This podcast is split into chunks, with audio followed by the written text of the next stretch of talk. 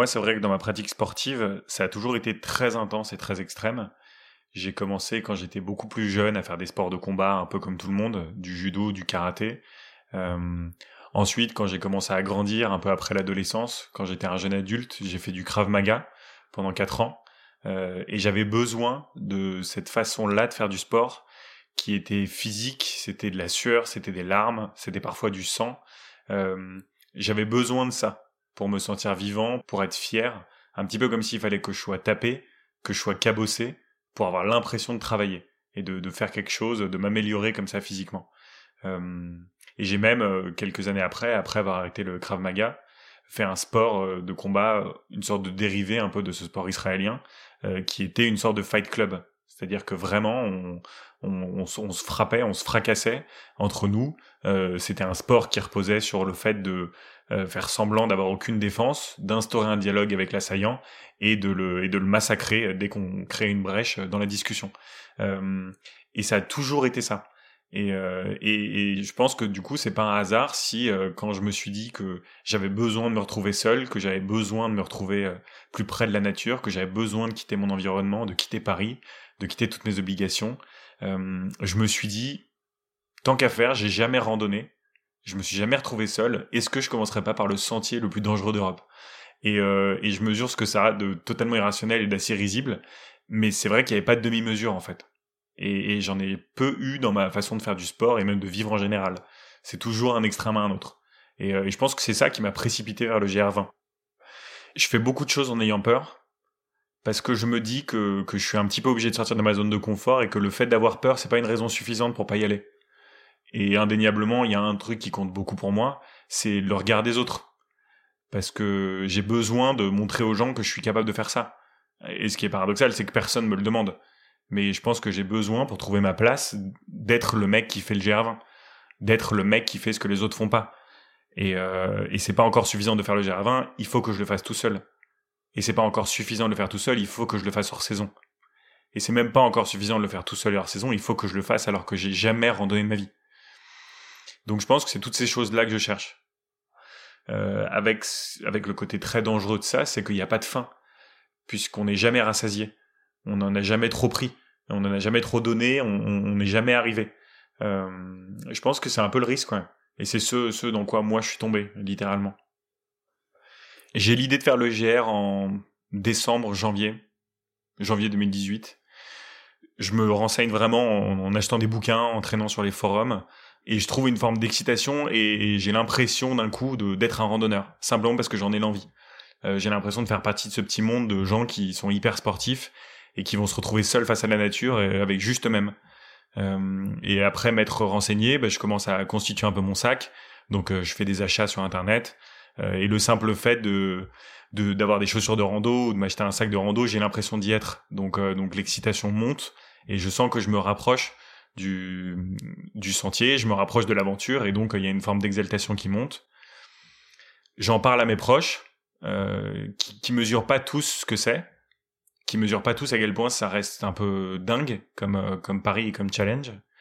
Euh, évidemment ceux qui sont très réfractaires ou ceux qui ont des, des doutes pour le coup, ça me braque parce que c'est vraiment quelque chose que j'ai envie de faire et j'ai pas du tout envie de de m'en priver. Donc euh, donc il y a quelques discussions un peu houleuses où, où je préfère pas en discuter parce que j'ai j'ai décidé d'y aller en fait et que et qu'il y a rien qui peut m'empêcher d'y aller. Euh, et ça, du coup, ça m'occupe euh, de ouais janvier, février, mars, euh, avril, je fais le marathon de Paris pour la première fois, qui est un peu une sorte de préparation pour moi pour m'assurer que physiquement je peux tenir la route. Je finis le marathon, et, euh, et un mois après, euh, je pars pour faire le GR. Vraiment, ce qui est évident, c'est que je vais le faire tout seul et que j'aurai besoin de personne. Je pense que ça fait partie du de l'histoire que j'ai envie de raconter, de l'histoire que j'ai envie de me raconter. Donc, euh, donc c'est pas prévu que je parte avec qui que ce soit. Euh, je sais qu'il y a des groupes qui partent, il y a des choses qui sont organisées. Moi, je me dis que j'ai besoin de personne.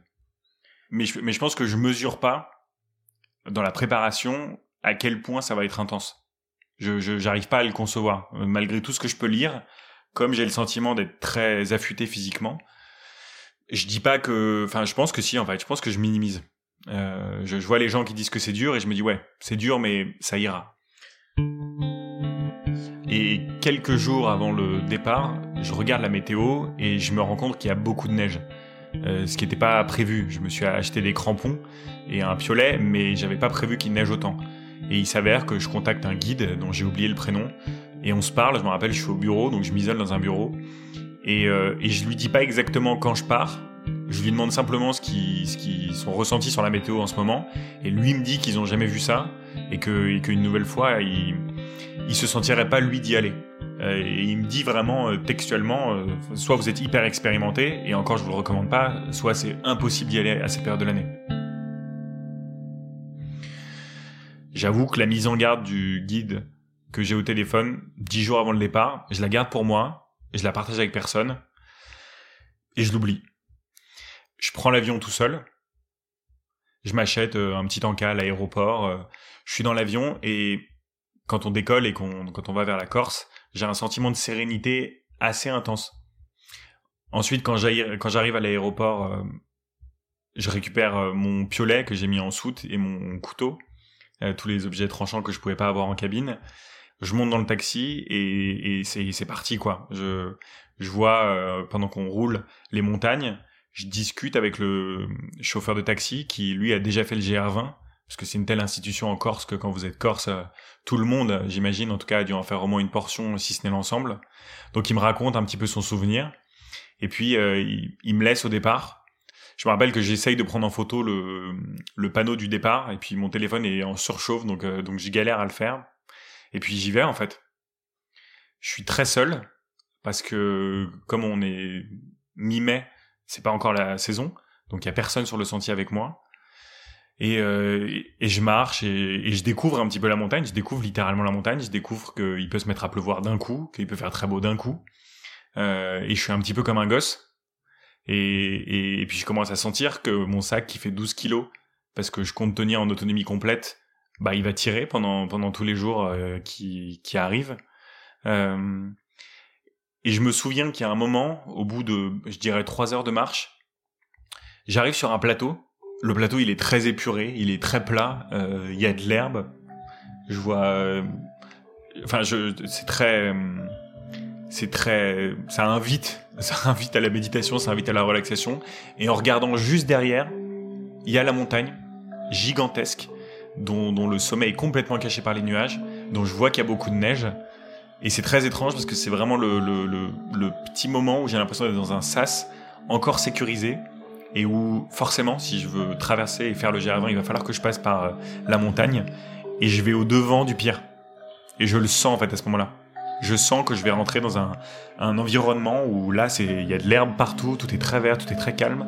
Et en face de moi, il y a une, forme de chaos d'un environnement complètement torturé, de montagne avec de la neige, avec euh, peut-être même de la glace, avec du brouillard qui cache les choses. C'est sombre et euh, et, je comprends à ce moment-là euh, au devant de quoi je vais et que ça va pas être amusant en fait et que ça va pas juste être de l'escalade, juste de la randonnée un peu physique, qu'il va falloir aussi se confronter à des choses.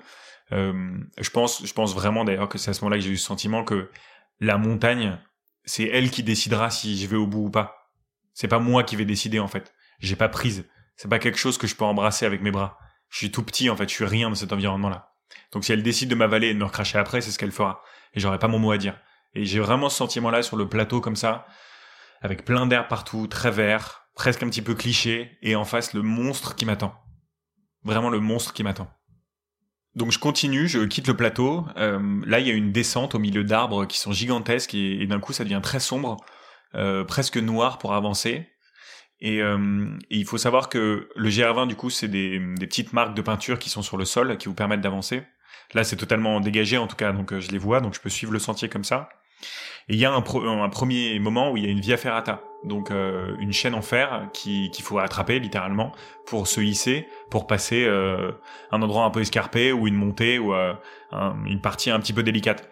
Et, et donc je monte, je l'emprunte et je sais pas pourquoi, mais je trébuche. Et en fait, je m'ouvre le tibia. Mais un truc totalement anecdotique, c'est-à-dire que ça se met à saigner pas mal, mais c'est minuscule comme blessure et ça saigne à travers mon pantalon et, je fais une pause et j'ai m'assieds et j'ai une sorte de terreur qui m'envahit à ce moment-là parce que je me rends compte que je viens de m'ouvrir Et, en fait, ça, ça me fait prendre conscience de la solitude qui est la mienne.